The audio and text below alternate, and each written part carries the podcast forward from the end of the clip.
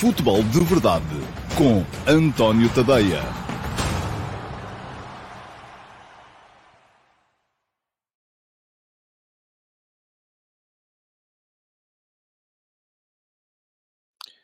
Ora, então, olá a todos, muito bom dia e sejam muito bem-vindos à edição número 803 do Futebol de Verdade. Hoje é, uh, nem eu sei muito bem que dia é, deixem cá ver, é quarta-feira, dia 10 de maio de 2023 e começo por vos pedir desculpa por um atraso que hoje foi um bocadinho uh, além do habitual. O que se passou é que uh, tive que me ausentar de Lisboa hoje de manhã por razões da minha vida particular e, portanto, só consegui mesmo uh, estar de volta aqui depois de escrever as conversas de bancada que saíram no meu Substack logo pela manhã. só consegui estar de volta aqui ao meu, à minha posição de trabalho, já era meio-dia e vinte. Portanto, o programa de hoje nem sequer tem grande preparação não houve uh, tempo para aquelas duas horas que habitualmente me consome uh, preparar aquilo que vou dizer aqui. Vai ser uma coisa um bocadinho mais feita de improviso, que às vezes até pode ser que resulte uh, aquilo que decidi em face desta falta de tempo para a preparação foi hoje fazer uma coisa mais girada para os aspectos técnico-táticos do futebol e aproveitar, inclusive, perguntas que surgiram tanto no meu servidor de Discord como na caixa de comentários ao ao uh, Futebol de Verdade de ontem, uh, relacionadas com aquilo que é cada vez mais um aspecto fundamental uh, na, na construção das equipas, que são os jogadores híbridos. não estou a falar necessariamente daqueles que uh, são os polivalentes, antigamente eram conhecidos como os polivalentes, que são aqueles que podem desempenhar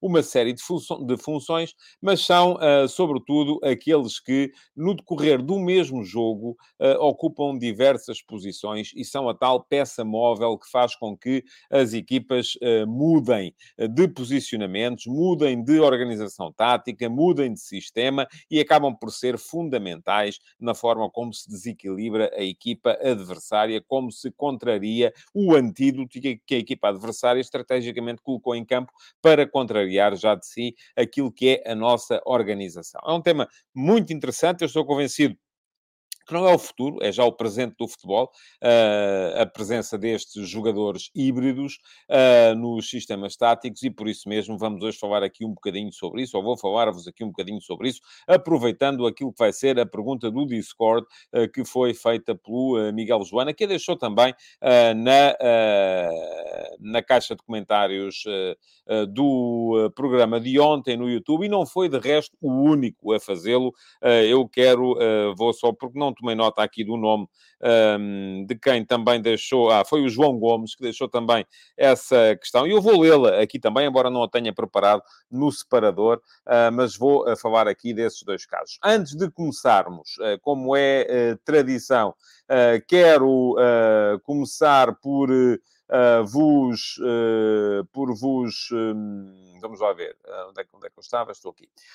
quero começar por vos lembrar que podem ler tudo aquilo que eu vou escrevendo no meu Substack. E está aqui já a passar em rodapé o endereço, é tadeia.substack.com. Vou deixar o endereço aqui em cima também, para quem quiser uh, dar lá um salto e ler muita coisa que por lá vai. todos os dias há textos novos e há textos não só para não subscritores, como para subscritores gratuitos, como para subscritores premium. ora, muito bem, uh, quem quiser ler, basta pegar num browser qualquer e ir a este endereço, tadeia.substack.com, e pode ler tudo aquilo que lá está, pelo menos aquilo que for para uh, que for uh, conteúdo gratuito. quem quiser ter a certeza que recebe os textos no e-mail, é só fazer uma subscrição, que pode ser a gratuita, não pagam nada, recebem pelo menos o primeiro parágrafo de todos os textos e recebem ainda, além disso, uh, o, o, os textos na íntegra, que são uh, material gratuito, como são, por exemplo, as conversas de bancada que eu publico de segunda a sexta-feira, de manhã, uh, no, no, meu, no meu Substack. Quem quiser ir um bocadinho além na experiência e fazer uma subscrição premium, paga 5 euros por mês ou 50 euros por ano, se quiser fazer a subscrição gratuita, aproveitando dois meses de borla, e tem acesso não só à totalidade dos textos, na íntegra, como também ao meu canal de Telegram, uh, que, um, que foi, uh, que, onde recebem por, em áudio todos os textos lidos por mim, para, para poderem ouvi-los enquanto estão a cumprir outras tarefas do vosso dia-a-dia, mas também ao meu servidor de Discord, que desde ontem está com uma cara nova. foi, tive que, porque eu não sou de todo especialista em Discord, limite-me a andar por lá de vez em quando, a deixar umas, uns comentários nas eh, diversas chatrooms que por lá, eh, por lá temos, mas o Discord não é, enfim, não nasci no Discord, não sou especialista em Discord, mas tive ontem uma ajuda preciosa do Guilherme Pereira, que é um dos subscritores premium do meu Substack e que me fez ali um, um trabalhito de, de trabalho não remunerado. E fui contra os meus princípios, porque, mas também não foi coisa que o Guilherme tenha perdido com certeza muito tempo, porque ele, ao contrário de mim, é uh, especialista na, na, na, na, matéria e, uh, pura e simplesmente, ensinou-me ou colocou lá uh, a maneira para que o Discord passa a ser controlado e passa a ter apenas também os subscritores premium do meu Substack, porque estava lá, quem quisesse entrar podia ter entrado. A partir de agora já não é assim e só lá entram mesmo, de facto, quem quiser acrescentar. Uh, mas já sabem, se forem subscritores premium, têm todo o direito a estar e a participar também nas tertúlias de discussão uh, do. Uh, do futebol que por lá vamos uh, tendo no servidor de Discord. Bom, vamos lá. Vamos seguir em frente, uh, uh, entrar no, no programa de hoje. Uh, seguindo naturalmente também a organização uh, que é corriqueira. E eu escolhi hoje, como pergunta na MUS, uma pergunta de resposta simples, precisamente porque não tive tempo para preparar uma resposta mais elaborada, e por isso a escolhida foi a pergunta do Miguel M674, uh, que veio deixar a seguinte questão. Bom dia. E muito obrigado, Miguel, pela pergunta. No pote 1 da Liga dos Campeões da próxima temporada, estará o vencedor da Liga Bwin ou o da Liga Holandesa? Com a ultrapassagem no ranking surgiu-me essa dúvida. Se alguém puder esclarecer, agradecia imenso. Um abraço a todos, um abraço para si também, Miguel. É muito fácil esclarecer essa dúvida uh, e é isso que eu vou fazer. Portanto, uh, já sabem, se quiserem ter a vossa pergunta escolhida como pergunta na MUS, o que é que têm que fazer? É uh, irem todos os dias à, à, ao, à emissão gravada do Futebol de Verdade e deixarem lá na caixa de comentários perguntas. Eu todos os dias, na manhã seguinte, regra geral, por volta das 11, hoje foi ao meio-dia e um quarto, meio-dia e 20, porque, uh, tal como expliquei no início, me atrasei, uh, mas regra geral, por volta das uh, eh, 11 horas, eu todos os dias vou lá e escolho uma pergunta uh, para uh, poder ser apresentada aqui na emissão desse dia do Futebol de Verdade como pergunta na MUS e, além disso, uh, respondo-lhe. Pronto, e é isso que eu vou fazer neste momento à pergunta do Miguel. Uh, na próxima edição da Liga dos Campeões, portanto, a edição da época 2023-24, quem vai ser cabeça de série da Liga dos Campeões é o campeão de Portugal e não o campeão dos Países Baixos. Da mesma forma que na edição das competições europeias de 2023-24, uh, Portugal ainda vai ter a possibilidade de colocar três equipas na Liga dos Campeões, enquanto os Países Baixos só vão colocar duas, uh, no máximo. Isto é, o primeiro e o segundo classificado da Liga Portuguesa seguem diretos para uh, a fase de grupos. O primeiro como cabeça de série, porque Portugal é um dos primeiros do ranking. O segundo, no lugar que o ranking uh, lhe permitir. Uh, se for o Flóculo Porto, é bem possível que consiga entrar no pote 2. Se for o Sporting Clube Braga, já é mais provável que entre no pote 3 ou no pote 4, porque tem a ver com o ranking de cada clube. Uh, mas um, e depois o terceiro classificado, então, participará nas pré-eliminatórias a partir da terceira pré-eliminatória. Quer dizer que tem duas pré-eliminatórias antes de chegar à fase de grupos, se lá conseguir chegar. Em contrapartida, do Campeonato dos Países Baixos, a, a da Eredivisie, aquilo que vai acontecer é que o campeão entra direto na fase de grupos, na posição que o ranking lhe permitir entrar, e o segundo classificado terá também duas pré-eliminatórias entre ele e a fase de grupos. O campeão deverá ser, com certeza, o Feyenoord, e o Feyenoord, eh, enfim, melhorou bastante o seu ranking com as prestações nas competições europeias do ano passado e até deste ano, em que chegou relativamente longe na Liga Conferência. Portanto, isso permitiu-lhe também ter um bom ranking. Mas, um, ehm, depois, no ano seguinte, é que se dá a alteração. Isto é, na temporada de 2024-25 é que uh, já vamos ter uh, Aliás, é o novo formato das competições europeias e já vamos ter apenas duas equipas portuguesas, uma ou duas, portanto, uma direta e uma nas pré-eliminatórias da Liga dos Campeões e três equipas dos Países Baixos, uh, duas mais uma, duas diretas, uma nas pré-eliminatórias da Liga dos Campeões. E pergunto ao Miguel, então, mas não, não fomos ultrapassados no ranking? Fomos.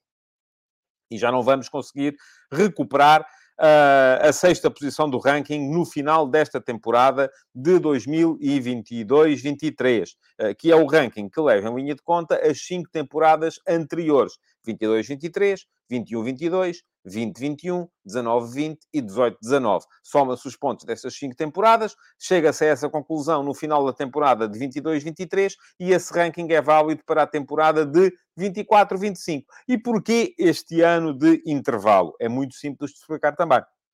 Porque no início da temporada foi foi tido pela UEFA como bom, e eu concordo, que os clubes que vão participar num determinado campeonato saibam, à partida, quantos lugares de qualificação é que vai haver para as competições europeias. E se o ranking se aplicasse logo na temporada seguinte, isto é, no final da temporada de 22-23, Portugal foi ultrapassado pelos Países Baixos, o que queria dizer que em 23-24 já eram os Países Baixos a, a, ter mais vagas. Isto significaria que no início desta temporada de 22-23, as equipas portuguesas e neerlandesas, e fossem quais fossem as equipas, não saberiam quantas vagas de qualificação europeia iria haver no final da época. Portanto, é assim que a coisa funciona. Fomos ultrapassados no ranking a 5 anos que se concluiu uh, esta, ou que se vai concluir ainda, ainda não se concluiu, mas já não, dá, não há volta a dar, vamos ser uh, sétimos, seja como for, uh, no ranking das competições europeias a 5 anos, que se concluirá no final desta temporada de 22-23, e, portanto, aquilo que acontece é que Uh, na temporada de 23-24 ainda é válido o ranking da, tempo, da época passada, mas na temporada de 24-25 já vai ser válido o ranking desta época. Espero ter sido claro, curto e conciso na explicação, uh, para que não restem mais dúvidas a este uh, respeito. portanto, já se sabe aquilo que vai acontecer nas competições da UEFA na próxima época. Ainda vai ser o campeão português a ter uh, lugar como cabeça de série na próxima edição da Liga dos Campeões. Vamos seguir em frente e vamos seguir em frente precisamente para a, a pergunta do Discord, que vem do uh, Miguel Joana, que no Discord se chama Minuchel, ou Minuchel, não sei exatamente qual será a pronúncia correta, e que faz a seguinte questão. Boa noite. Acabei de ver no Real o que vi o Leiria fazer na semana passada. E eu uh, confesso não vi o jogo da União de Leiria na semana passada.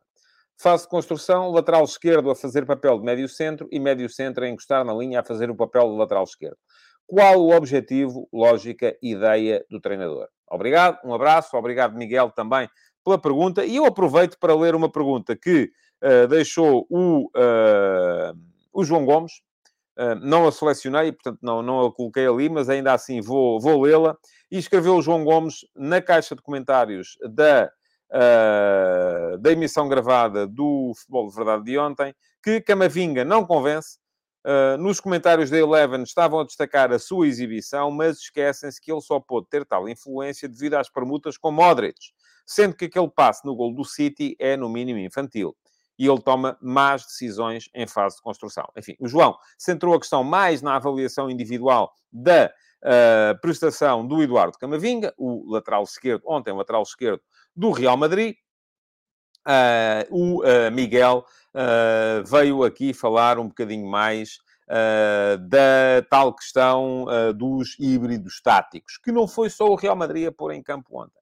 Aliás, ontem deu para apreciar ao mais alto nível aquilo que é neste momento o híbrido em que se transformou o Manchester City. Porque ninguém é capaz de dizer qual é. A gente antigamente olhava para as equipas e diziam: Ah, eu não sei quantos, joga em 4-3-3, ah, joga em 4-4-2, ah, joga em 4-2-3-1, ah, joga.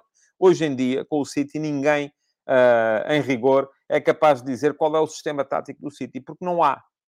Porque o City assume diferentes peles, uh, assume diferentes. Eu adoro esta palavra, que era uma palavra que era muito uh, dita pelos comentadores da rádio do tempo em que eu cresci, assume diferentes roupagens uh, durante os jogos e uh, acaba por, dessa forma, tentar contrariar melhor aquilo que são as organizações defensivas ou ofensivas dos adversários. E, portanto, com vossa licença, eu vou fundir aqui, e hoje vamos ter um futebol de verdade mais curto, Uh, uh, e, e, enfim, isto vai satisfazer alguns e vai uh, chatear outros. Mas vou desde já entrar aqui então no ataque organizado, porque a resposta a esta questão vai servir-me para entrar pelo ataque organizado adentro. E para vos dizer que hoje em dia o papel dos jogadores que são taticamente híbridos durante um jogo é fundamental na construção de equipas de sucesso. Já não se vê em muitas equipas uh, que sejam absolutamente rígidas uh, e nós temos inúmeros exemplos disto. Inúmeros. Temos em Portugal, e eu, enfim, para responder à pergunta, uh, e vou começar por aí. Não, vou começar por Portugal. para vos dar exemplos que são até mais próximos daquilo que vocês veem, com certeza, todas as semanas. Temos os casos, por exemplo, e estes são relativamente simples, porque não envolvem uma complexidade tática extraordinária, eh, como envolve, e eu acho que aí o caso do City é uh, aquele que envolve uma complexidade tática maior. Mas temos exemplos relativamente simples de equipas que, jogando em 4-3-3, e eu lembro-me de várias, acabam depois, o Santa Clara fazia isto, o Portimonense fazia isto, o Aroca faz isto. Uh, vimos ainda no, no, no, na segunda-feira o Aroca fazer isto contra o Futebol Clube do Porto. O que é que acontece? O Aroca joga num 4-3-3 mais ou menos puro, não é? Geralmente é uma linha de 4 atrás, em que o Mateus Quaresma é o lateral esquerdo, tem um médio defensivo mais posicional, o Soro, e depois tem dois médios, um dos quais faz mais de, aquilo que na gíria se chamava o 8, que é o David Simão, eh, que hum, muitas vezes encosta mais atrás. Aliás, muitas vezes o início da organização defensiva é feito em 4-4-2. Porquê? Porque o David Simão encosta ao Soro e uh, um, os dois extremos ficam na mesma linha deste, uh, destes dois médios, o António pela direita, o Silá pela esquerda, e depois está o ponta de lança ao qual se junta o terceiro médio, o 10, na gíria, que é o Alan Ruiz. E a equipa começa a defender em 4-4-2. Ataca em 4-3-3, começa a defender em 4-4-2. Mas, a dada altura, sobretudo quando o adversário começa a entrar na sua, uh, no último terço do campo, o que é que acontece? O extremo esquerdo, o Silá, encosta à, à linha de, para formar a linha de 5 atrás. Porquê? Porque se convencionou, ultimamente é cada vez mais comum, termos equipas a atacarem com uma linha de 5 no apoio ao ponta de lança. E, portanto, é preciso que os adversários, defensivamente, formem linhas de 5 ou às vezes até linhas de 6. O que o Aroca faz aí é muito simples. O Mateus Quaresma, que é lateral esquerdo, vai defender dentro, junto ao, aos, aos centrais, uh, permitindo a integração do Silá, que é o extremo esquerdo, como lateral esquerdo. E assim forma linha de 5 atrás. E quando forma linha de 5 atrás, muitas vezes também, o David Simão uh, ou o Alan Ruiz, um dos dois vai fechar o lado esquerdo, passando a equipa a defender em 5-4-1. Isto é relativamente simples. Mais complexo é, era ainda assim aquilo que fazia que tem feito ao longo dos anos o Futebol Clube do Porto eh, do uh, Sérgio Conceição ou que fazia o Sporting Clube Braga do Carlos Carvalhal na época passada. E vou passar a explicar. O que é que fazia o Porto do Sérgio Conceição? Isto aconteceu com muita gente, mas muito, mas foi, perdão, o exemplo mais notório, o exemplo mais bem conseguido, foi aquele exemplo em que uh, mudava a posição do Marega com a posição do Otávio. Porquê? Porque aqui aquilo que acontecia não era só entre linhas. Era entre. Vamos dividir o campo em linhas e colunas. Eu acho que no futebol nem sequer há essa divisão. Uh, mas quem jogou xadrez sabe bem o que é uma linha e o que é uma coluna. Se dividirmos o campo entre linhas e colunas, aquilo que acontecia no Porto, uh, do Sérgio Conceição, e continua a acontecer, porque o Otávio é, nesse aspecto, um jogador muito importante. Porquê? Porque é um jogador híbrido, é um jogador, e hoje não trouxe a água, peço desculpa. Uh, é um jogador que, e vou estar aqui a engolir em seco com alguma com alguma frequência. Uh, mas ia dizer, o Otávio, uh, na altura, funcionava com uma arega da seguinte forma: o Porto tanto jogava em 4-3-3 como jogava em 4-4-2, a atacar, sobretudo. E fazia isto porquê? porque em determinados momentos do ataque, o Marega, que partia uh, como segundo avançado do 4-4-2, o que é que ele fazia? Ia abrir, ou partia como um dos dois avançados no 4-4-2, e geralmente era Marega, e creio que era o Tiquinho Soares. Uh, não tenho certeza absoluta disto, o outro jogador não era absolutamente relevante uh, para esta questão tática, pelo menos. O Marega saía do corredor central e ia à procura da profundidade no corredor direito. Transformava-se, do ponto de vista ofensivo, num extremo direito. Uh, e o médio ala direito do 4-4-2, que era o Otávio, muito, nesse momento, fazia um movimento cruzado. Se o Marega ia ocupar a coluna mais à direita, então o Otávio partia da coluna mais à direita para se ir converter como segundo avançado pelo corredor central e aparecia como 10 nas costas do ponta de lança. Esta era uma questão que servia muitas vezes para desequilibrar a organização defensiva dos adversários, porque estavam à espera do Marega e do Soares por dentro, mas o Marega de repente aparecia no corredor direito. Isso foi uma coisa que o Porto tentou fazer uh, depois com outros jogadores, já não com a mesma eficácia com que a coisa resultava uh, com o uh, Marega. eu creio que o Evan Nilsson e o Taremi são outro tipo de jogador. E o Porto este ano, por exemplo, tem sido uma equipa também muito uh, uh, maleável do ponto de vista tático. Esta época, aquilo que o Porto fez com alguma frequência foi relativamente diferente. Foi aparecer até muitas vezes os dois avançados do Porto em alguns jogos, no 4, os dois avançados do 4-4-2 do Porto, chegaram a ser o Verón ou o PP a partir da direita e o Galeno a partir da esquerda. Eram os dois jogadores mais avançados. O Taremi, nessas circunstâncias, muitas vezes recolhia para aparecer, ele que era o ponta de lança no que à partida parecia ser um 4-3-3, o Galeno vinha da esquerda para dentro, o Verón ao PP vinha da direita para dentro e o ponta de lança, o Taremi, baixava para fazer uma espécie de 10 e aparecer a jogar entre linhas juntamente com o Otávio, onde aproveitava para desequilibrar. E isto transformava o 4-3-3 do Porto num 4-4-2 uh, losango, uh, ou até muitas vezes num 4-2-2-2, porque aquilo a que eu uh, chamei e cheguei a chamar aqui a tática do armário, para não lhe chamar a tática do Pirilau, que era, foi a expressão que a celebrizou.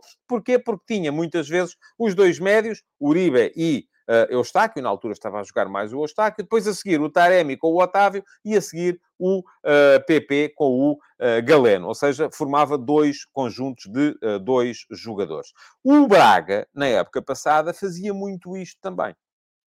E fazia muito isto, uh, sobretudo partindo da posição do Sequeira e do Galeno. Quando o Braga perdeu o Galeno para o Porto, perdeu muita capacidade para fazer este híbrido que o, uh, que o Carlos Carvalhal construiu na, na, equipa do Braga, e por isso também a equipa este ano apareceu com uma organização diferente. Lá está, o Braga este ano começou em 4-4-2, está neste momento em, mais em 4-2-3-1, mas é uma equipa relativamente estável do ponto de vista tático. Porquê? Porque mudou, porque trocou um jogador por outro. Eh, costumava jogar com uh, Abel Ruiz e Banza. Banza passou para o banco e passou a entrar um terceiro médio, geralmente o André Horta, uh, permitindo depois a, integra a jogar nas costas, às vezes é o Racites também, a jogar nas costas da linha de três apoiantes do ponta de lança. Mas na época passada não era assim. Perdão.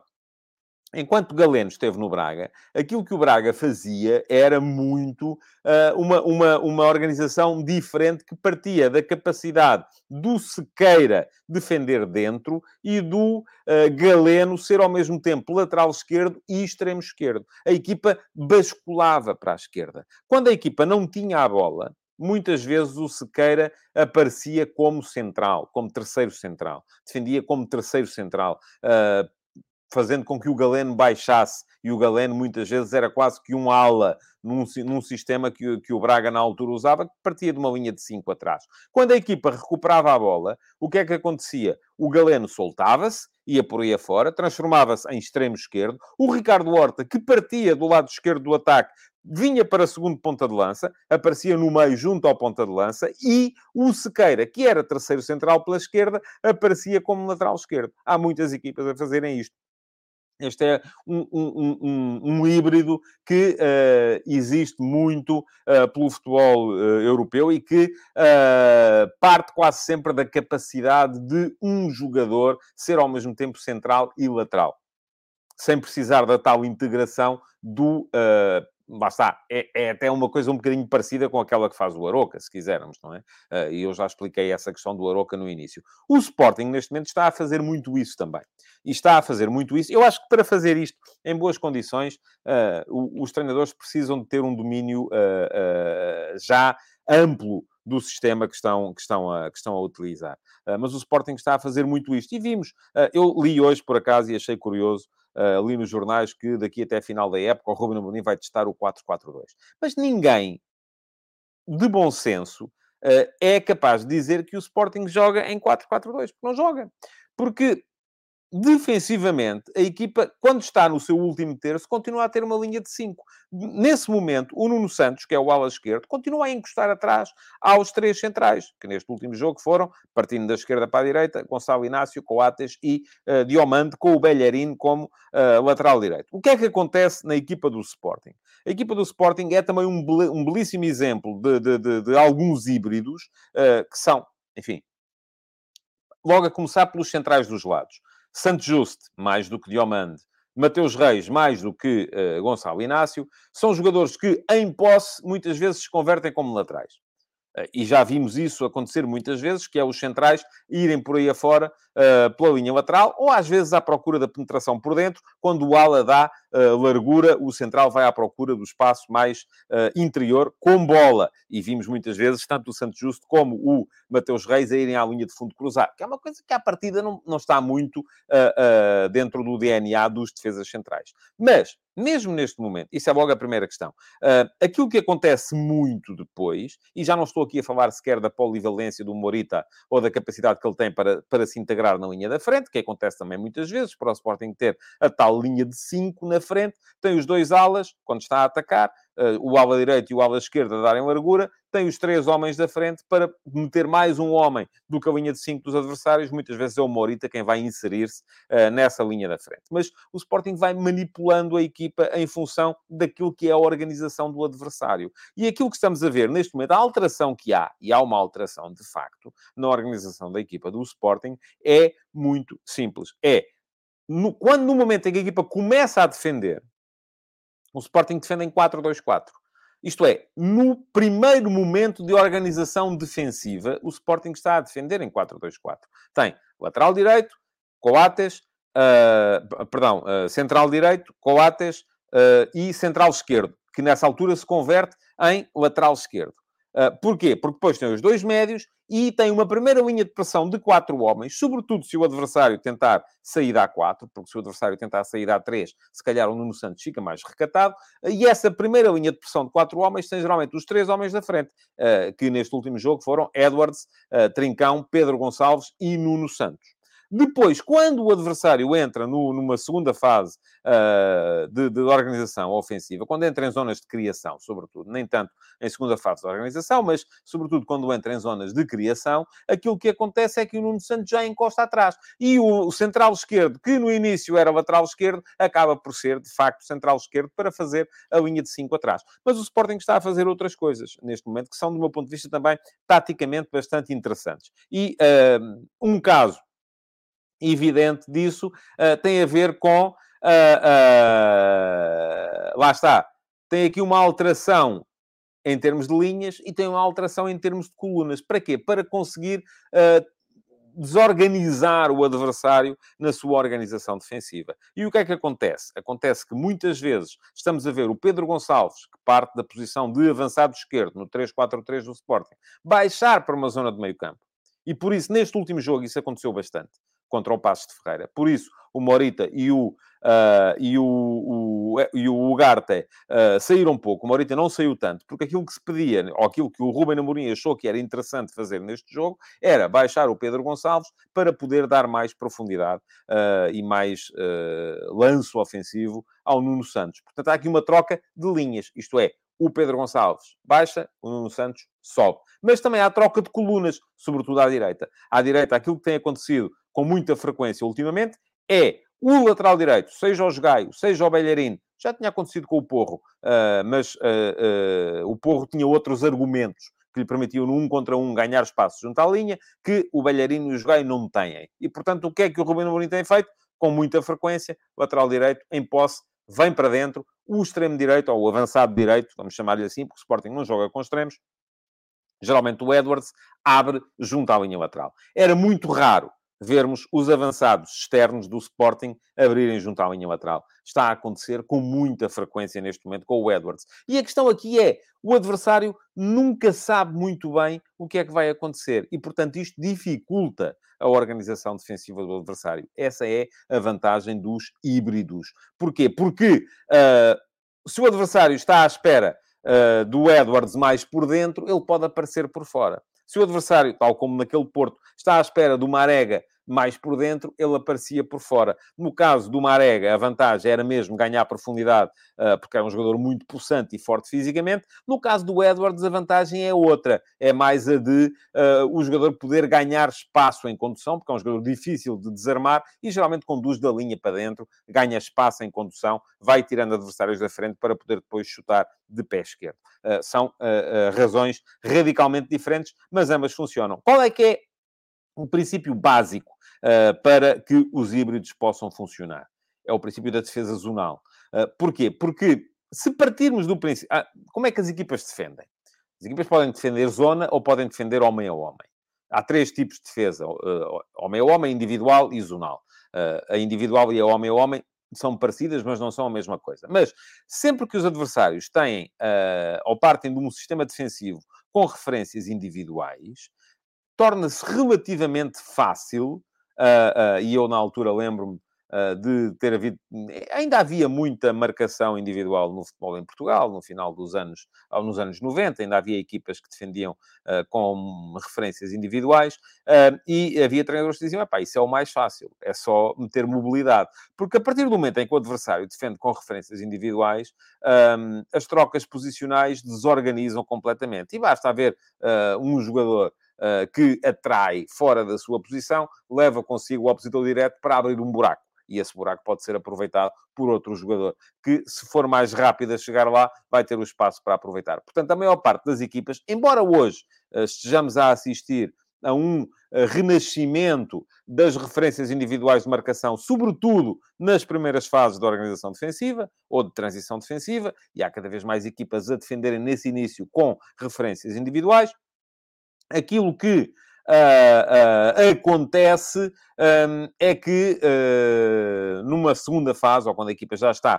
posicionada no seu meio campo para defender, as referências são quase sempre zonais. E se as referências são zonais, um, se os jogadores aparecem fora da zona onde são esperados, isso pode vir a criar problemas aos adversários. E é aí que entramos, de facto, naquilo que se passou no jogo de ontem. Eu escrevi sobre o jogo de ontem aqui, nas conversas de bancada, uh, e deixem-me só tomar nota do timecode, uh, para depois me facilitar a tarefa de colocar lá o link na emissão gravada do Futebol de Verdade. Um, e já vou falar também um bocadinho sobre o jogo uh, no plano dos acontecimentos, mas agora aqui interessam-me só as vertentes táticas uh, que, que fazem de, fizeram destas duas equipas um pouco especiais uh, quando olharmos para a questão dos híbridos na, na, na posse de bola mais fácil de descodificar a questão do Real Madrid. O Real Madrid. É verdade que ontem o Real Madrid faz um golo num lance que não é muito habitual, em que o Vini Júnior já recebe dentro. Ele geralmente recebe, faz um bocadinho aquilo que faz o Edwards, uh, que é recebe fora e vem para dentro. Daí ele jogar, ser um jogador fortíssimo de pé direito e jogar sobre o corredor esquerdo. Ontem já recebeu dentro. Uh, e faz um golaço, na altura coloca o Real Madrid em vantagem. Uh, mas aquilo que faz muito o Real Madrid, sobretudo quando tem Camavinga como uh, lateral esquerdo, é um bocadinho aquilo que faz o, uh, o Sporting com o seu lateral, embora não depois com o avançado interior, porque o sistema é diferente. O Real Madrid parte de um 4-3-3.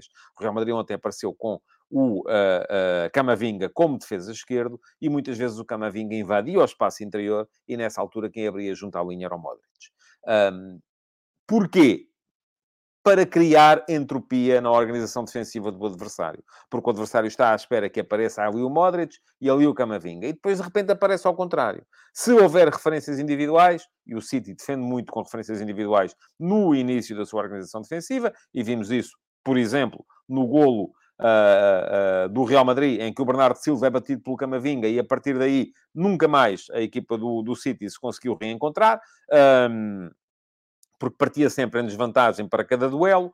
Uh, e uh, uh, o City poderia ser atreito a, a, a sentir algumas dificuldades com isso. E sentiu, porque o Camavinga foi, ao contrário do que eu disse aqui ontem, disse que ele não me convencia, foi, do ponto, no plano ofensivo, um dos principais criadores de instabilidade defensiva para a equipa do Manchester City, quando o Real Madrid foi melhor, que foi na segunda parte. Mas muito mais complexo, até porque, enfim, Ancelotti é mais um treinador e eu ainda ontem disse isso também, é um treinador mais conservador, mais baseia mais a sua liderança na condução dos homens, não inventa muito no plano tático, não, não está sequer muito para aí virado, é um treinador mais uh, uh, uh, clássico, vamos chamar-lhe assim. O Pep Guardiola não. O Pep Guardiola é alguém em permanente busca da inovação. E aquilo que o Pep Guardiola está a fazer este ano é um monumento à ideia do híbrido na organização tática. Uh, porquê? O Manchester City, olhamos para a equipe e percebemos que aquilo de partida é um 4-3-3. Ainda ontem foi. Kyle Walker, lateral direito. Uh, o, o, o Akanji, lateral esquerdo. Uh, depois os centrais, o Rubem Dias e o Stones. o Rodri como médio âncora, médio mais posicional. o, depois à frente dele o Gundogan e o Kevin De Bruyne o Bernardo Silva a partir da direita, o Jack Grealish a partir da esquerda e o Erling Holland como ponta de lança. 4-3-3. Não tem nada a enganar. Mas acontece que não é. Porquê? Porque, uh, sobretudo no início da sua manobra ofensiva, o City joga em uh, 3-2-4-1, vamos chamar-lhe assim.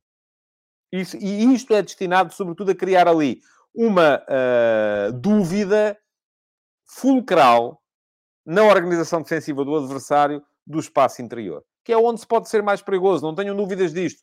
Bom, gostamos todos muito de ver os extremos a jogar, mas é dentro que se criam as situações de maior desequilíbrio tático. E é isso que o Manchester City vai à procura. O que é que faz o City nessa altura? Tem bola. Como é que é feita a saída de bola? É feita a três. Mas quem são os três?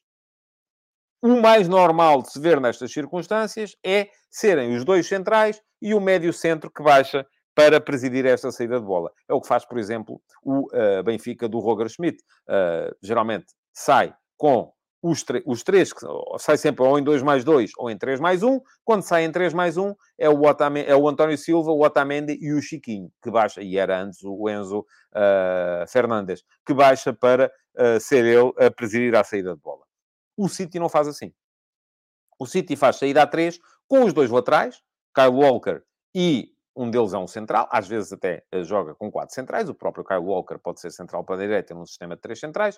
Uh, ontem jogou com o uh, Kyle Walker, o Rubem Dias e o Manuel Akanji como jogadores de trás na saída de bola. Então, e o Stones? O que é que faz o Stones? O Stones avança para uma segunda linha de dois homens, formada por ele e pelo Rodri. E o que é que esta segunda linha de dois homens faz? Aqui depende, mas a ideia é sempre a de criar a dúvida nas marcações dos adversários. Estamos a falar, ou nas, nas, nos encaixes dos adversários, vamos chamar-lhe assim. Estamos a falar de uma equipa que defende, uh, como defendeu ontem o, o, o, o Real Madrid, em 4-2-3-1, e o Real Madrid viu-se muitas vezes a defender em 4-2-3-1, para já aqui cria-se uma superioridade uh, dos dois médios mais baixos do uh, Manchester City, vamos lá, Rodri e uh, Stones, uh, perante o homem que o Real Madrid tinha ali, que à partida seria o Modric. O que é que aconteceu muitas vezes? Para equilibrar, o Valverde sobe para fazer ali o 2 para 2. E se o Valverde sobe, atrás deste, deste choque, Rodri, um, Rodri Stones contra Modric, Valverde, aparecem dois, aparece o City em 2 para 1. Um. Porquê? Porque depois tem lá mais dois. Aquilo forma um quadrado no meio campo. O meio campo do City, neste momento, não é um triângulo, é um quadrado. Porque é Rodri, Stones, Gundogan, uh, uh, De Bruyne. E estes dois, à partida, o Tony Kroos aqui ficaria. Então, mas espera aí, eu agora aqui tenho dois, o que é que eu faço? Como é que se resolve isto? Avança um central para ir, para ir eh, fomentar ali a igualdade? Há um dos laterais que defende dentro. Para impedir que um dos laterais venha ajudar dentro, o que é que acontece? Geralmente os alas estão sempre super abertos junto à linha lateral. Uh, e por isso o 3, 2, 4, 1. Isto é, este 4 geralmente é formado com o extremo direito, abertíssimo junto à linha lateral, Bernardo Silva, o extremo esquerdo do outro lado, abertíssimo junto à linha lateral, o uh, Jack Grealish, e os dois homens de dentro que têm como missão apoiar o ponta de lança e aparecer uh, mais próximos do ponta de lança. Pode parecer que aqui a coisa depois pode encaixar, a questão é que depois não se sabe, porque o City, num lance pode aparecer assim, no lance seguinte pode mandar subir, e aconteceu muitas vezes, pode mandar subir o Kyle Walker, deixar ficar os Stones e aí cria superioridade numérica no corredor, porque se o Kyle Walker sobe, acaba por se juntar o Kyle Walker com o Bernardo para criar superioridade numérica face à, não, à, renitência do Vini Júnior em baixar tantas vezes quanto devia, se calhar. Uh, também o Ancelotti não quer que ele baixe, quer que ele esteja na frente para criar perigo em transição ofensiva. O jogo é, ao mesmo tempo, muito simples de ver, mas complexo explicar. Porque tem toda, todas estas complexidades, do meu ponto de vista, são o que uh, torna o jogo mais interessante de, uh, de, de seguir. O jogo de ontem, então, pode não ter sido tão espetacular como muita gente esperaria, porque só houve dois golos, foram dois golaços, mas só houve dois golos, porque me pareceu até que a determinada altura o, o, o Manchester City uh, pareceu satisfeito com o empate, não quis ir à procura de mais, uh, fez um bocadinho aquilo que já tinha feito em Leipzig, em que também uh, empatado um a um, o Guardiola, creio que também não tinha feito substituições nesse jogo, tal como voltou a não fazer ontem.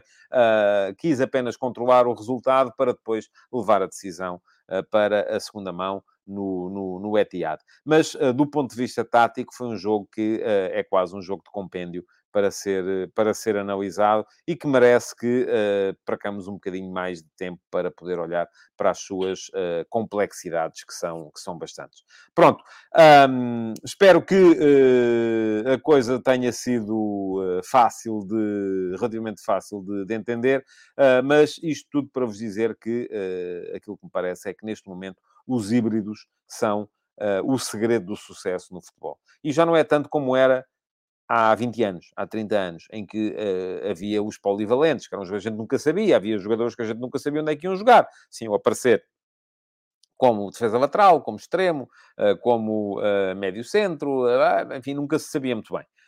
hoje em dia já não, a questão é que, mas eles apareciam e depois desempenhavam essa missão durante o jogo. Hoje em dia olha-se para uma equipa e no mesmo jogo, o mesmo jogador é capaz de desempenhar várias missões, uh, tendo em conta aquilo que eu acho que a inteligência uh, as equipas começam a ganhar também, de certa forma, alguma inteligência que não é artificial, mas é coletiva. Ah, há ali uma inteligência coletiva que permite que as equipas se articulem e se harmonizem, uh, e daí que eu diga também com alguma uh, frequência que uma equipa é sempre um organismo vivo. Porquê? Porque reage a estímulos e acaba por se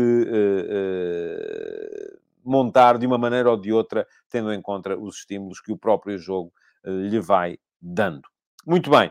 Vamos, antes de acabar, eu já deixei o link para as conversas de bancada, vou deixar-vos aqui também um link para poderem seguir o canal. Vai ficar aqui. Uh, quem quiser seguir o canal uh, e uh, fazer o favor de ativar as notificações, é seguir depois da emissão gravada este link, uh, clicar em cima do botão que diz inscreve-te no canal uh, e depois disso uh, ainda poder ativar as notificações para ser avisado sempre que eu entro em direto no, no Futebol de Verdade, que acontece todos os dias, de segunda a sexta, ao meio-dia e meia. e posto isto, então, seguimos para os ataques rápidos e eu sou muito honesto convosco não tive hoje possibilidade de preparar os ataques rápidos. Não tive, de facto, tempo para isso. Uh, portanto, basicamente, uh, acho que aquilo que vos vou falar uh, é de... é dos jogos de ontem, não é? Basicamente é isso, porque o resto são notícias de mercado, os jornais olham-se para eles e aparentemente vai, vai toda a gente ser vendida. Eh, no futebol português no final desta época. Eh, portanto, esperemos que não seja assim, porque se for assim estamos, estamos mal. Uh, mas, de qualquer maneira, uh, aquilo que eu estava aqui a olhar outra vez, pelo menos para a primeira página dos jornais, mas não, enfim, não há nada que de facto. Do meu ponto de vista, vale muito a pena, um, porque são basicamente notícias de mercado. O Gonçalo Ramos vai sair por 100 milhões, o Garte vai sair por 60, mas antes disso, o, o, o, os uruguaios do Fênix, que podiam vender os 10% deles por uh, 6, por, os 20% deles por, por, por 12 milhões vão vender por 5, porque, enfim, não se sabe bem porquê, uh, mas uh, são coisas que com certeza no Uruguai alguém saberá explicar. Uh, o Grimaldo vai embora, mas gosta muito de cá estar, enfim, pronto, são aquelas coisas que a gente já sabe que os jornais nos dão todos, todos os dias. E, aliás, hoje nas conversas de bancada fiz ali uma ponte, do meu ponto, que do meu ponto de vista é o que explica muita coisa, entre aquilo que é a saturação do mercado de média em Portugal e aquilo que são as arbitragens portuguesas, porque ainda ontem vimos o Arturo Soares Dia fazer, no meu ponto de vista, uma excelente arbitragem uh, no uh, Real Madrid-Manchester City em, uh, no Santiago Bernabéu.